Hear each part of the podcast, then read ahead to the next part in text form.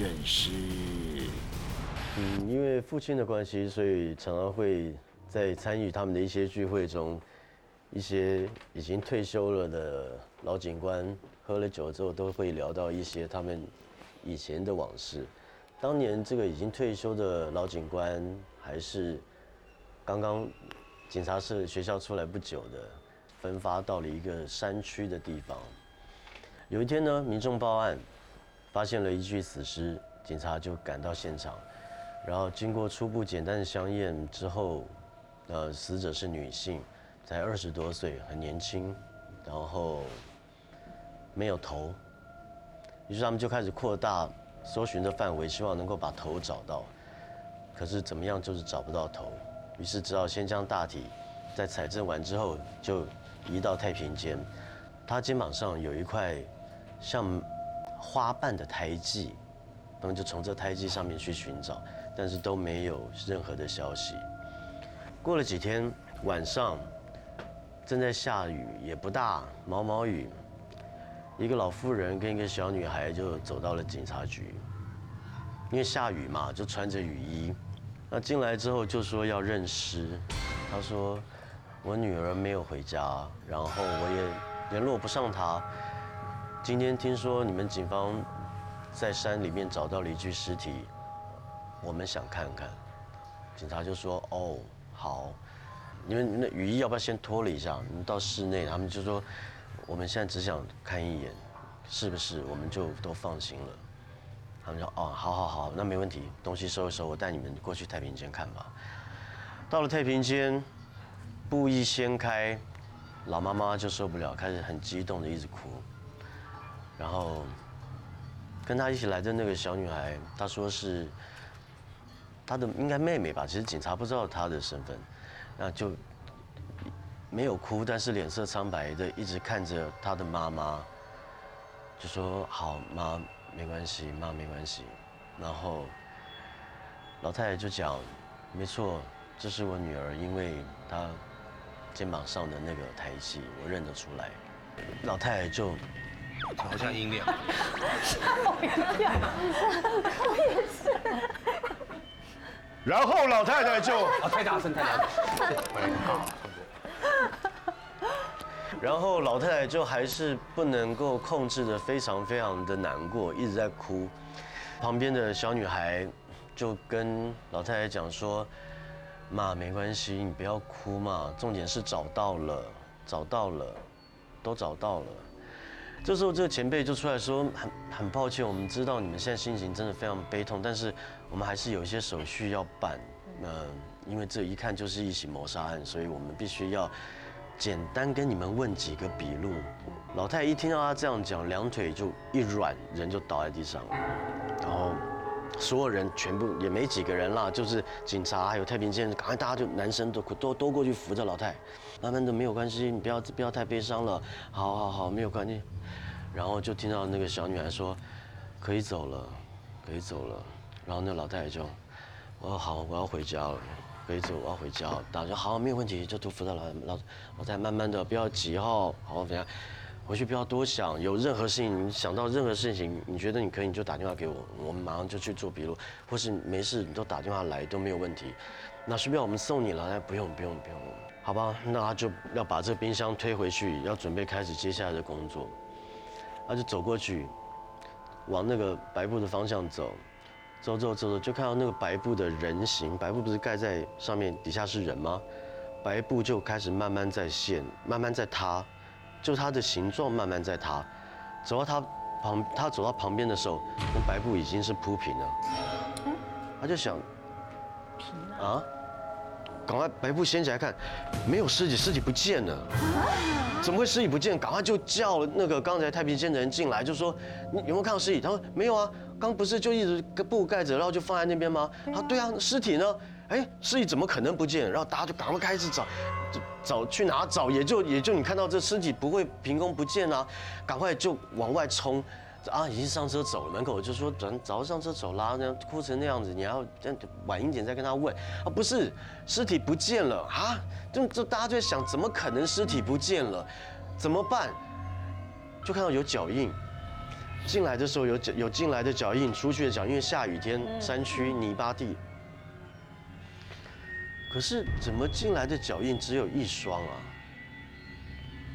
只有一个人的老太太的布鞋的脚印，出去有老太太，还有一个高跟鞋一起走出去的脚印。他们才回想到，这两个人进来的时候，因为下着雨，所以他们的雨衣没有脱。嗯，老太太就是穿着一个整身的雨衣，那那女的穿的明显盖过脚了的雨衣，就是一般那种大雨衣，大家也没多想，就想说。嗯下雨嘛，嗯，那可能临时拿了爸爸雨衣要赶着陪老太太来。原来他那就真的只有头，里面是没有东西的。他就是回来拿了他的身体，所以他说可以了，我们走吧。都找到了，没关系。然后这个老太太跟这个女的再也找不到，不管用什么方式都找不到。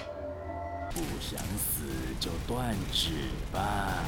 呃，最近回香港碰到那个一个呃一位小学同学，然后很开心啊，我就说哎，有空到你们家去吃海鲜。他说，呃，最近没有海鲜吃了。我说为什么？就是他说一丈没有没有出海打鱼了。前几年姨丈出海去打鱼，呃，遇到就是说呃本来是一般他们的家庭都是出海三个月这样子。但那一次是刚好遇到快要那个休休渔，就是不能打鱼的那那一段时间，也就可能出去十五天这样子，趁这个还没到那个时间，赶快去打一点回来这样子。那他一仗就是做大副呃船长之后就是他嘛，然后他们就整船就出发十五天这样，大概是一个礼拜以后，他们就来到一个呃。预定的他们要去的一个海域，渔获也很丰富，他们就撒网，撒撒，突然，整个船就先首先是动力系统就没有动力了，噗噗噗噗噗噗，咚，停下来了，停下来再接着其他的一些仪表也都啪啪啪啪停下来，那船长实在不行，因为他不是太，他只会开船，他不会说那个机械的东西，他就找大副，就是找我同学的那个仪长，他说，你的经验比较的最好了，对机械来说，你下去检查一次。然后大副也就下去了，每一个环节都检查过了，就是不动，那个船就是不动，天也慢慢黑了，所以大家就都去睡觉了。那个那个我同学的一丈也是在在一直，其实他躺在床上也睡不着啊，睡不着，他一直在想每一个机器的环节，他说也没有问题，慢慢的他也就恍恍惚惚这样摇啊摇啊也睡着了。睡着的时候他在。梦里边，清楚的看到一位女子，穿着古代的衣服，慢慢的靠近他，就告诉说：“你们好走，你们快走吧，你们快走吧。”那在梦里边，那个仪仗就就说：“为什么要走啊？我们在这边打鱼的，又没有犯什么事情。”这样子，那个女的说：“呃，龙王生气了。”你们抓了不该抓的东西，这样子。他说没有啊，我们都是在打鱼，我们抓什么东西？反正他就是说，那你自己去检查一下，你们到底有抓了些什么东西。然后我现在回去帮你们跟龙王说一声，那能谈到什么不知道这样子。女的就说好自为之吧，就走了。他就起来以后，他就。去要去看那些他们捕获捕的鱼舱里边，但是是经过一个动力舱，然后呢就听到噔，就动力舱那边有东西响了，他直觉说我应该看一下机器，然后就就转头进到动力舱里边去，就检查所有都是很大的那个些动力的东西，所以不应该有那么尖锐的声音，所以他就看应该是很细小的东西，这个时候他就想啊有一个。有一个那个气压的那个那个那个仪表，我白天没有看，那个地方应该不会，一般是不会出问题，因为它也不是什么磨损的东西，他就去看，果然有一个气压的那个管子脱落了，脱落了呢，一般是有卡损卡卡着那个管子，那个东西不见了，不见了，它就会脱落，所以变成整个就没有那个压力，就所有的失灵。他大概就是这样想，然后他就找那个卡那个卡榫，卡卡中央，他就掀开啊，掀开每一个盖子，掀开，看到传动轴停在那边没有动了，但是那个卡榫就是正好掉在那个齿轮中间，然后他就想一想，把那个先把那个气压管子塞回去，塞回去以后，他就一只手这样去去碰，把它看可不可以把它夹起来。他用小手指，因为大手指都太大太大进不去，用小指勾勾勾勾勾勾勾，快要勾到的时候，突然整个齿轮就，因为他这个手已经插在上面，一直可能压力已经传了，整个齿轮就开始转动了，那手就收不回来，整个就是他的小手指就断掉了，断掉，连那个卡榫一直啪打出来，手指跟那卡榫一起都飞了出来，飞了出来以后。刚打到，他说也没什么痛，但就是一直喷血，他就拿那个卡榫，赶快把那个那个那个地方锁回去，然后就那个时候，第二大概几秒钟之后，他才觉得是剧痛剧痛剧痛，所以他就在那边啊在那边叫，然后这样压着自己手指，然后不让血喷出来，所以其他的船员就被他吵醒了，就赶快怎么样怎么样，他说船可以动了，但我手指没了，快帮我把手指捡回来。他们所有的人就帮他去找手指，有的人就帮他去先把它包扎起来。船长说：“那赶快，我们就回航吧。回航那个第一，他要把他送到医院去；第二，就是呃，你们把手指一定要把它冰回去，这样子。一天一夜就回到回到母港那边去，大家就就下船，他就被他送到医院去。送到医院，医生看了以后，就是说，虽然你们用那个冰的把那个冰回去，但是，呃，实在是接不回去了。”你这个手指就飞掉了，这样子。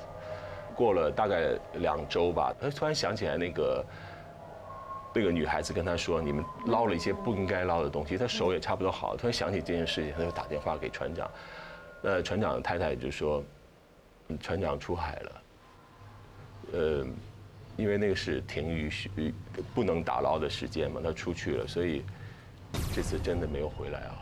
我们也找了他很久，这样子。”然后他就开始毛骨悚然，喂，你们到底捞了些什么东西呢？他他就去问一些船员，船员说，那天我们在那个送你去医院以后，就把船舱里边之前捕获的鱼啊，就全部呃批发给批发商了。那我们我们有打捞到，我们有捉到一些其实很好卖的，叫做呃香港那边叫车轮鱼，那我们台湾这边就是叫做。翻车鱼，翻车鱼，翻车鱼就很多那个胶原蛋白，那个吃了后大的，我们抓到了大概十只左右吧。然后他就会想起来，是不是那个女那个女的也是穿白色的白袍啊？所以就是不是我们抓到这些，呃，不能抓的鱼这样子。后来他就再去证实，他就去庙里边，香港有那个天后宫庙啊，然后他就根据去天后宫去问，问那边的住持就跟他说是这个。整个过程就是，天后娘娘知道龙王知道你们过度的捕捞，不不应该时间捕的时候你们去捕，然后捕到一些不应该捕的鱼，她生气了，生气就准备要惩罚你们。但是天后娘娘就是因为大富就我的姨丈，他们世代几家人就在海上有有都是捕鱼的，也没有过度去捕杀那些，所以。就天后娘娘就觉得应该跟你们说一声，就跟这个大夫说一声，说你们应该走了，把事情看可不可以补救一下，看是什么样子。那他回去跟龙王去谈这件事情，那龙王也没有不答应说不惩罚你，所以就要了你一根手指头这样子。